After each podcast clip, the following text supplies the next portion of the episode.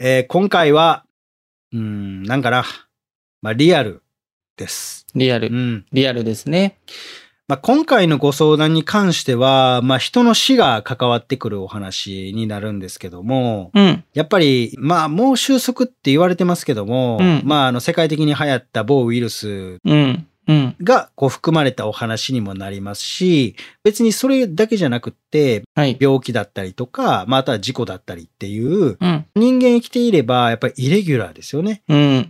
何かこう、別に自分の中の、こう、頭の中にはないことっていうのが、想定していなかったことですね。想定していなかったことっていうのが、まあやっぱりこう起きてくる。うん。で、それによって、こう自分の人生にとって本当にこう、なんていうかな、生きる希望をなくすぐらいのことってやっぱりありますよね。うん。うん。うんありますね。全員が全員それを味わうわけではないんですが、うん。まあやっぱり人生60年ぐらいあると考えても、まあまあまあ、あのーほとんど味わうことになります。うん。うん。うん。なので、まあそういった時に、まあどういうこの心情になって、うん。じゃあ一体どういうふうな考え方を持ってどう行動すればいいかっていうところを、うん。まあ今回のラジオでは、まあその僕と松原さんとうん。二人の人間が、うん。まあ実際には味わってないですが、まあいろんな経験を経て、うん。まあこうした方がいいんじゃないかなっていううん。のもすごいリアルに収録されている本編になっているので、うん。うん。まあそういった意味では、まあ今回のこの送ってくれ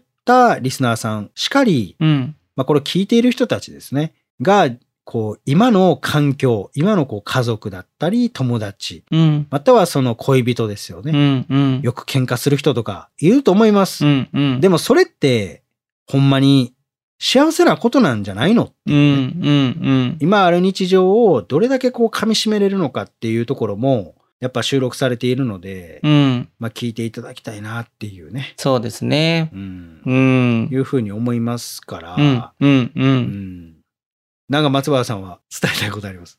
なんか僕もちゃんと生きなきゃなと思いましたね。周りにうん、感謝をしないとなというふうに思いました。まあシンプルですけどね。うん。でももうそれに尽きるっていうかね、結局。そうですね。うん。うん。だからまああの、ごちゃごちゃ言うてんと聞けっていう話です。もう、ほんまに。うん。今回熱いからね、聞いてほしいですね。聞いてほしいです。うん。はい。というわけで、えー早速ね、本編の方行きましょう。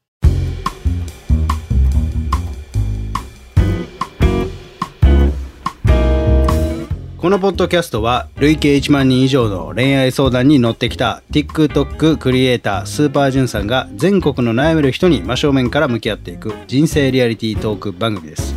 え皆さんどうも、スーパージュンさんです。構成作家の松原です。よよろしくお願いします。ろしくお願いします。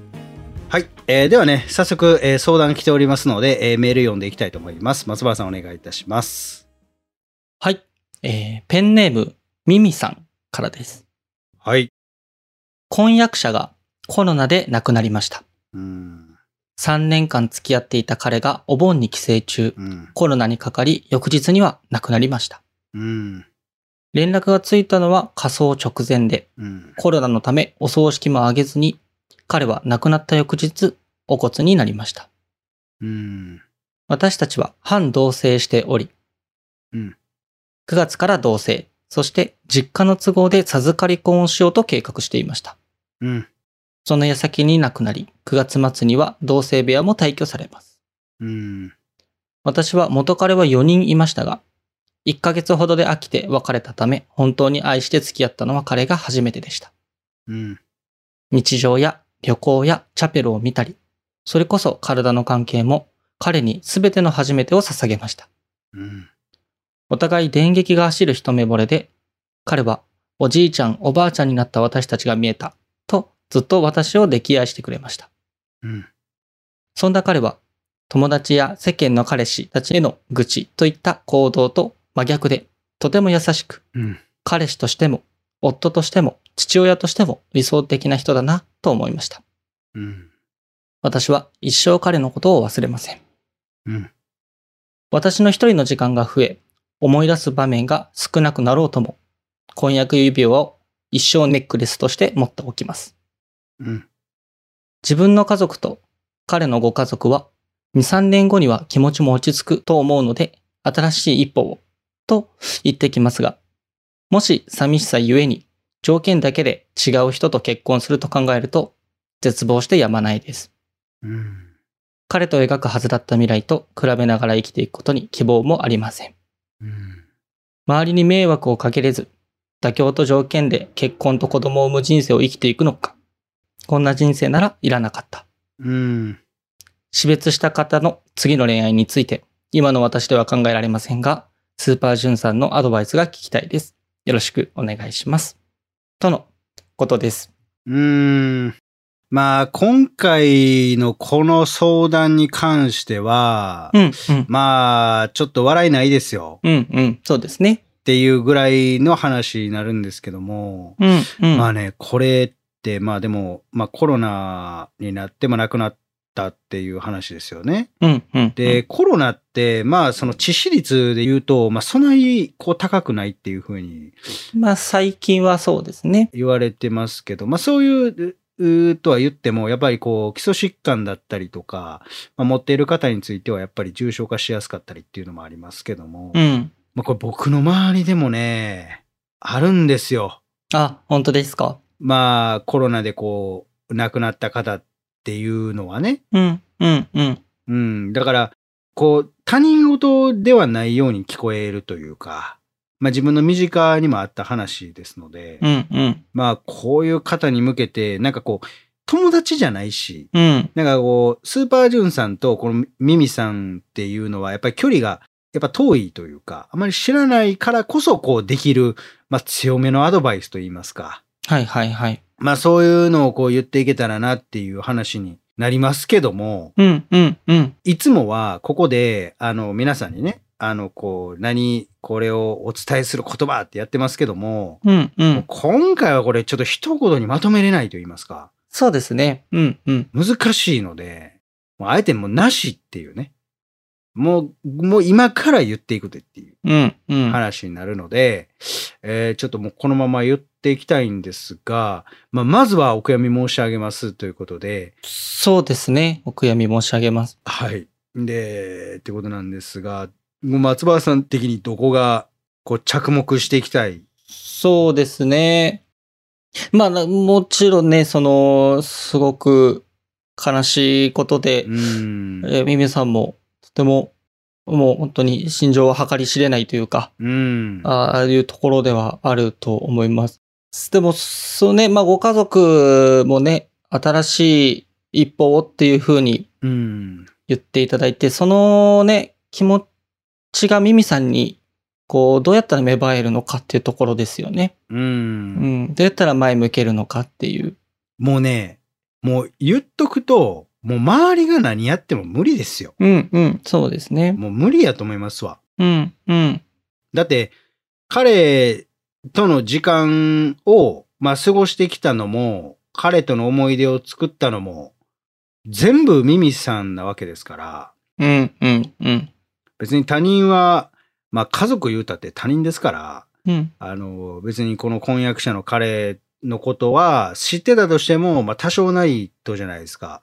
うん、うん。だから、周りがやっぱり前向けよとは言うかもしれないですけども、まあそれを言ったからと言って、まあ果たしてこう彼との過ごしてきた時間が消えるのかっていうと、まあそういうわけではないですし、そうですね。うん。で、周りがそうやって前向けとかって言えば言うほど、うん。やっぱりこう悲観的になっちゃうと言いますかう、ん、うん、うん、うん。思い出して、やっぱり他の、えー人とってなってきた時に、うん、もう、それ言われれば言われるほど、なんか次、自分が恋愛をこうするってなった時に、うん。まあ、このミミさんおっしゃってるように、なんかこう、条件つけてやってんのちゃうかな、みたいな。うん、うん、うん、だから、自分がこう、主体的にこうしたいっていうよりかは、なんかもう周りに恋愛させられてるっていう、風な認識で走っていっちゃう気がして、うん。うん、うん。だから、やっぱり前を向く方法とかっていうのもあるんかもしれないですけども、うん、うん、うん。僕がアドバイスする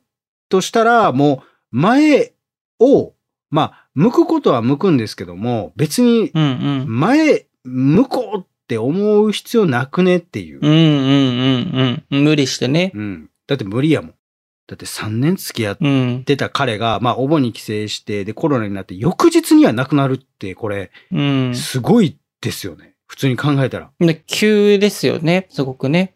まあ、ほんまに急性のなんかみたいなぐらいですから、気持ちに整理つかないのは当たり前ですよね。うんうん。例えば、こう、なんか、白血病とか、癌とかで、例えばほんまに何年とかかけて、こう、寿命これぐらいですとか言われたら、うん。それでもきついけど、まだこう気持ちに整理つける、この準備ができるというか。うんうんうんうんうん。でも、今までめっちゃこう、健康で、そこを帰省する前にめっちゃ笑顔やったこいつが、みたいな。うんうん。そうですよね。翌日いなくなるってもうそんなん置いてけぼりですよ。うん。そこで時間止まってんのに前向こう言うのはおかしい話ですから。そうですよね。だからもう全然恋愛する必要もないでしょうし、うんうん。なんかその子供を早く作らないととか思うかもしれない。子供はいつでもできるから、正直。そうですね。あの、多分、あれなんでしょうね。その、ミミさんが書いてあるのと、その、ご実家のご都合で、えっ、と、授かり婚をしようと計画してましたっていうことなので、うん。そのご家族とかにこう、ああの、なんかまあ、何かしらの事情があって、お子さんを作るっていうのがもう前提だったんでしょうね。いや、もうやとしたら、もうそんなんいらんと思いますよ。うん。だってうん。その家族、まあだから例えばなんか仕事継ぐとかそういう話にもなるんかもしれないですけども、うん、うん、うん。別に仕事継ぐために人生歩んでるんちゃうからね。っうん、そうですね。その通りですね。て僕は思いますよ。別にその会社が潰れたって、うん。別にミミさんがやりたい人生じゃなかったら別に継がんでええやんっていう話ですし。うん、うん。で、もともとは継ぐ予定やったとしても、まあ今回こういうことがあったのに、うん。それでも家族の頃を優先しろって言うんだったら、それは家族なんって僕は思いますけどね。うん、うん、うん。で自分のやっぱりこう、身内がそうなった時に、やっぱりこう、なんていうか、あの、まあ本音が出ると言いますか、うん。うん。っていうふうに思うので、まあそんなにね、こう前、向こうとかって思わなくてもいいんかなっていうのもあるし、あと、うん、うん。一個まあおすすめと言いますか、まあそれ見る気力もなかったらって思うんですけども、うん。えっと、僕がね、結構昔に見た、明日死ぬかもよっていう本があるんですけども、うん、うん、うん。これがね、ちょっと、まあ面白いって言い方したらちょっと語弊ありますけど、うん、うん。こういろんな登場人物が一般の人が出てくるんですけど、こう死に直面した人たちのエピソードがこう書かれてるんですよ。うん、うん、うん。で、このミミさんみたいに今まではすごい元気だった人たちとの関わりが突然こう遮られた時の、まあ、人間の心情だったりとか、うん、うん、うん。あとは、それがあったから、今後、こう人生を生きていくときに、こう、どういう風な価値観が芽生えたみたいなものが、まあ、載ってる本になるんですよ。うん、うん、うん、今のミミさんからすると、まあ、普通の一般の人たちっていうのは、もう普通に幸せだなって思うぐらいでしかないんですけども、まあ、そういった本を読むことで、あ自分だけじゃないなっていうのがまず分かってくれたらいいなっていうか、うん。なんかやっぱりこう、愛する人と死別してる人っていうのは世の中にもたくさんおるし、で、そういった人たちが、こう、どういう経緯で、こう、どう動いて、どうなっていったかっていうのも、別にそれを真似しろって言ってるわけじゃなくって、うん、うん。なんか、あ、そういう考え方もあるんや、ぐらいの、うん。なんか認識を持って読んでいただくっていうのは、まあ、ある種いいことなのかなって僕は思うんですけども、うん、うん、うん、うん。だからその本はね、ちょっと、こう、元気ない中でも別に家で読めるので、うん、うん。まあ、買って読んでほしいなっていうのがありますね。うん、うん、うん、ううん。ん。だからまあ、なんやろうね。難しいですよね。もう与える言葉は見つからないというか。うん、う。うんん。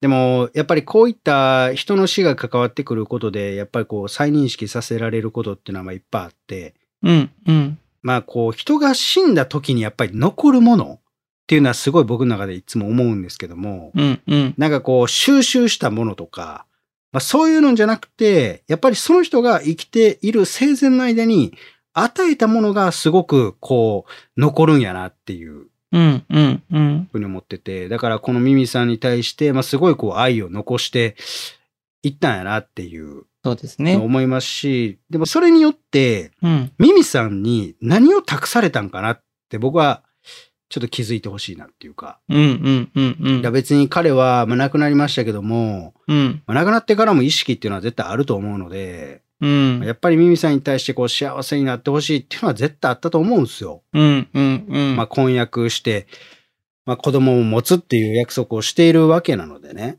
うん。だから、うわ、残されたっていうふうに思うのは、まあ、それは当然なんですけども、うん。まあ、彼から何を託されたのかっていうのもちょっと分かってほしいなっていう。うんうんうんうん。でミミさんがこう泣いて、うーってうつむくことを望んでいる、それを託したっていうことはないと思うので、うんうん。やっぱり幸せになってほしいっていう思いを託してると思うんですよ。うんうん。だからやっぱりそこにちょっと気づいてほしいっていうか、そうですね。うん、うん。っていうのはありますかね。なんか、まあ、生きるのもちょっとしんどいと思うけどね。うん。正直ね。もう高齢ぐらいになっていくと。うん。だって、え彼と描くだって未来と比べながら生きていくことに希望もありませんと。うん。そらないやろね。うんうん。でも何のために生きてるかっていう意識じゃなくって、うんうん。何のために生かされてるのかっていう意識に変えるのも、うん。まあある種一個の手段なのかなっていう。おーなるほどなるほど。生かされている。うん。だからこう、なんていうんかな、こういう経験があって、なんか自分がこれから例えば築いていくコミュニティ、まあそれは家族でもいいし、うん。まあ、友人関係だったりとか何でもいいんですけども、うんうん。まあそれにこう愛情を持って常日頃接する、うん。うん、ことをしないとあかんねんでっていうふうに、与えられた機会だったんだなって思うのは難しいですけど、うん。うん。でもやっぱりこういう経験は全員がするわけではないと思いますから、まあ若いうちというかね、このぐらいの時は。うん。そうですね。そうそうそう。うん。って考えると、なんか希望を持ってこのために生きるっていう意識は無理じゃないですか、今のミミさんにとって。うん。うん。うん。やったら、今は何のために生かされてるんやろっていうことを考えた方が、うん。まだこう生きやすいうん。うん。うん。うん。のかなってちょっと思いますね。うん。うん。うん。うん。そうですね。落ちてるからね。うん。しかも電撃が走る一目惚れでっていうね。素敵な恋ですよね。うーんうん彼はおじいちゃんおばあちゃんになって私たちが見えたでずっと私を溺愛してくれましたっていう話ですけど、うん。これもね、一概にない話ではないですから、うん。うん。僕の、えーまあ、先輩といいますか、まあ、いるんですけども、はいはいはい。これ、まあ、あの、た結婚式かなんかの時に、その、座ってる女性、全く知らない女性を見た時に、うん。ほんまにこんな感じやったらしいですよ。ビビビッと。ビビビッと。ただそれはお互いじゃなかったらしいですけどね。ああ、なるほどなるほど。その先輩の方が、その、うん。彼女さんを見た時に、もう、うーっていう、もうほんまに将来が見えるみたいなぐらいの。あったらしいので、まあ一概なんかあるんでしょうね、フィーリングっていうか。うん、うん、うん。そうですね。で、そういう、あの、夫婦っていうのは、離婚率もめっちゃ低いってもう統計出てますから、あ、そうなんですね。出てます、出てます。アメリカの実験かなんかでも、一目惚れのカップル、夫婦っていうのはほんま離婚率低いんですよ。へえう。ん。それがお互いってわけでしょ。うん。ほら、もう運命以外の何者でもない。うん。非常にね、残酷ですね。う。うんん。なんで人生ってこんな残酷なんやろって思いますけどね。そうですね。うん。思いもよらないこととかはたくさんありますよね。うん。でもどうしようもないっすもん、これは。うん。改善の余地ないし。うん、ないですよね。だって相手おらんしっていうう。ん、うん。だからそれって、まあすごい残酷やなって思いますけど、うん。でもそれによって、うん。なんかまあ気は落としますけど、こう周りにやっぱり助けてくれる人っていうのは、絶対におるんやでっていう、うん。うん。うん。うん。っていうのはやっぱ思ってほしいし、うん。ほんまに人生にとって必要な人。例えばこの彼もそうやったし、ほんまに必要な人っていうのは、本当に必要なタイミングで出会うんですよ。うん。うん。うん。、だからら多分ミミさんがここにこうやってご相談に来ていただいたのも、うん。まあ、ミミさんにとって、でもそのスーパージュンさんという存在が必要だったのかもしれないですよね。うん。うん。うんっ。てことを考えると、今のミミさんが出会う人たちっていうのは、全員が全員じゃないかもしれないですけども、やっぱり本当にミミさんのこれからの人生にとって必要な人なのかもしれないっていうね。うん、うん、うん。だからそういう人たちを別に大切にしないといけないですが、まあ、時間を一緒に過ごすだけでも何か生まれる価値はあるんじゃないかなって僕は思うので、うん、だまあ、総じて言うと別に何もしなくていいと思うんですけど、うん、やっぱり自分の周りにいてくれる人たちとの時間をやっぱりすごく大切にして、やっぱりこう時間をそこで確保していただくっていうのが、まあ一番いいのかなっていうふうん、そうですうね。に思いますけどうね。んう、ん。難しいですよね。だから普段カップルとか夫婦とかで喧嘩したりとかってしてんのも、うん。まあ贅沢の一種なのかなっていう。そうですね。喧嘩できる相手がいるとかね、嫉妬できる相手がいるっていうのは、とてもね、そうそうそうそう。幸せなことですよねう。んなあだから、なんかこう考えさせられるというか、あ考え改めなあかんなっていううん。ふうに思いますけどね。うん。なんか、僕思ったのが、でも相当、本当に苦しいと思うんですけど、うん。こう、こうやって、こう文章にしてうん。送ってきてくれたっていうのが、すごいことだな、というふうにうん。思って、そう、もう、なんでしょう。この、ね、あの、彼氏さんが、こう、亡くなりましたって、こう、文章にして書くのも本当に辛いじゃないですか。うん。それだって見えるからね。見えてしまうから、うんあ、なんかこう、現実なんだっていう風になってしまうからう。ん。それが、えっ、と、で、できてというか、をやっていただいて、ここに送ってきていただいたっていうのがもう何よりもありがたいなというか、うん。で、それで、ね、こう、書いてる中でも多分、こう、思い出がこう、フラッシュバックしたりとか、うん。なんて言うんでしょう、こう、まあでもちょっと整理うん。できた部分もあるのかもしれないですし、文章に起こすことによって。うん。で、それについてこう、なんて言うんでしょう、お話しさせていただけるというのが、もう何よりも、こう、耳さんにとって、なんでちょっとでもね、うん。あの、救いにというとすごく上からになってしまいますがね。そうですね。うん、こう、ちょっとでもね、うん、うん。うん、うんうんうんうん。まあ、そう。うん。そうそうそう。まあ今松原さんがおっしゃった通りやと思いますよ。まあこういう出来事があって、やっぱりなかなかこう、やっぱ近いからこそ言えないみたいなこともやっぱりあるじゃないですか。うん、だからそういうことで、まあ自分の中でこう、いろんなことがこうごちゃごちゃして、なかなか言えないっていうことも、こう文章に起こすことによって、うん、まあ、こう事実をこう、なんていうんですか、こう直視してしまうことにはなるんですけども、ただ、やっぱり文章に起こすことによって、こう整理できると言いますか、まあ、やっぱり吐き口として、まあ、こう、ある種一個の手段であると思いますし、うん、うん、まあ、それをこう投稿できる場所がやっぱあるっていうことは、まあ、すごくいいことやと思うんですよね。うん、だから、あの、やっぱりこう病んでしまって、自ら命を絶ってしまう方とかっていうのもいますけども、うん、まあ、そういう方っていうのは、もう本当にこう、言えないっていうのが、うん、うん、もうやっぱりネックとしてあって、で、その根っこのところはやっぱ解決できない。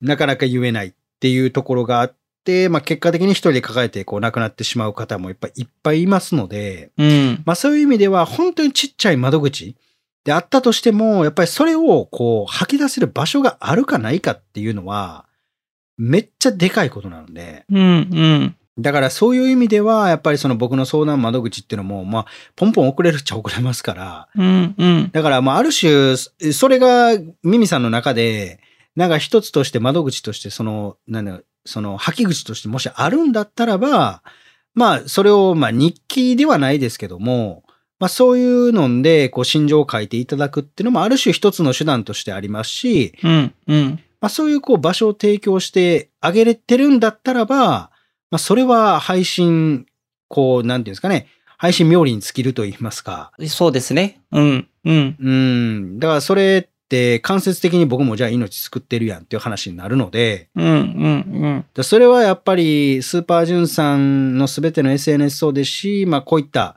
あのラジオを通して、まあ松原さんとこうね、この方についてこうどうすればいいかっていうのも言っってあげれるうん、うん、うんっ。ていうのは、やっぱりすごいいい場所だと思いますので、だからなんかそれだけでも十分いいのかなって。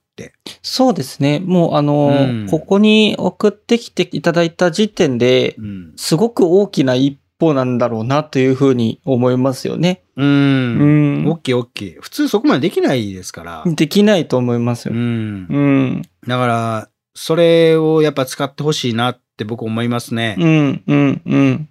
次の恋愛についてって言ってますけども、もう次の恋愛、うん別にせんでよくないか 今は。うん、うん。そうですねっ。ていう話になるので、別にそんな焦る必要もないので、うん、うん。うん。だから今の私では考えられませんがって言ってますけども、別に考える必要ないと。うん、うん。うん。やっぱ今に目を向けるべきですし、んそうです。ね。うん。だから今の私では考えられませんが、で次の恋愛についてっていうのは、こう考えたくないから次の恋愛に行こうってする方も多いと思うので、はい、はい、はい、はい。こう現実を見たくないと言いますか。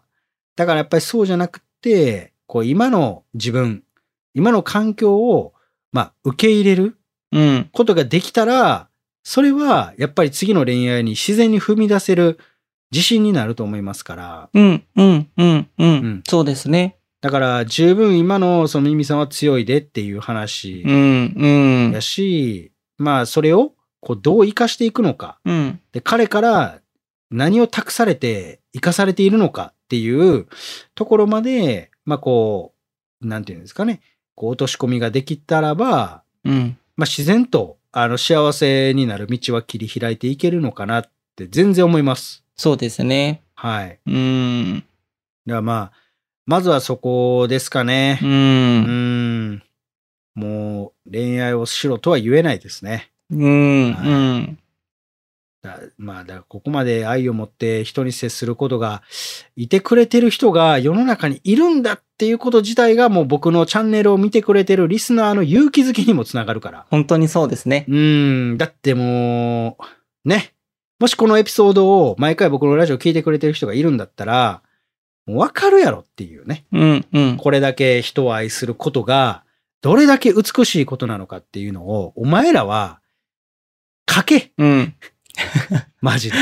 ていう そうですね。はい。本当にその通りですね。だちょっと今回は、まあちょっとこう真面目で、えー、ペリペリしちゃったかもしれないんですけども、うん。うん。まあこういうのももちろんありますので、別にお笑い笑いばっかりじゃないから、うん。だから全然ね、重たい話やったとしても、全然それは取り上げていきますから、うん。うん。だまた進捗聞かせてほしいなっていう。そうですね。うん。うん。生きてるだけで丸儲けって思ってください。そうですね。うん。うん。ちょっと嬉しいことありましたみたいなこととかね、すっごい嬉しいですよね。そういうことをね。いや、もう全然いいっすよ。うん。外歩けましたでももう万歳できますよ。うん。万歳ですねう。ん。うん太陽を浴びるとかね。うん。うん。そんなだけでも全然いいと思います。うん。うん。その背中が、そのミミさんの背中を見ている人たちの勇気づけになるっていうことも。ありますから。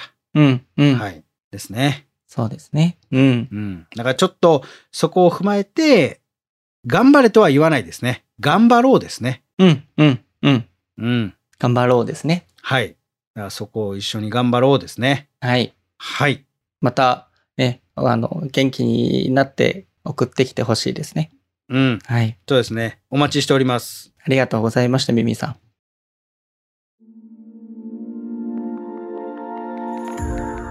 このポッドキャストは恋や人生に悩むあなたからのメッセージを募集しております。概要欄にあるフォームから送ってください。そしてね、この番組が面白かったという人に関しては番組フォローと高評価、そして SNS での感想もお願いいたします。ハッシュタグお悩みバーをつけてつぶやいてください。ひらがなと漢字でお悩み、カタカナでバーです。そしてね、このポッドキャストに出演してくれる方っていうのも募集してます。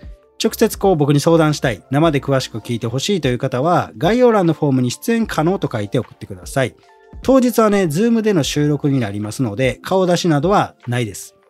そしてね、スタッフの方から連絡が来るかと思いますので、連絡の取れるメールアドレスのね、記載の方もお願いいたします。えぜひぜひね、待ってますんで、お願いいたします。お願いします。で、えー1対1の、えー相談とかもやってますので、まあ、それに関してはポントっていうところでやってますんで、そちらでお願いします。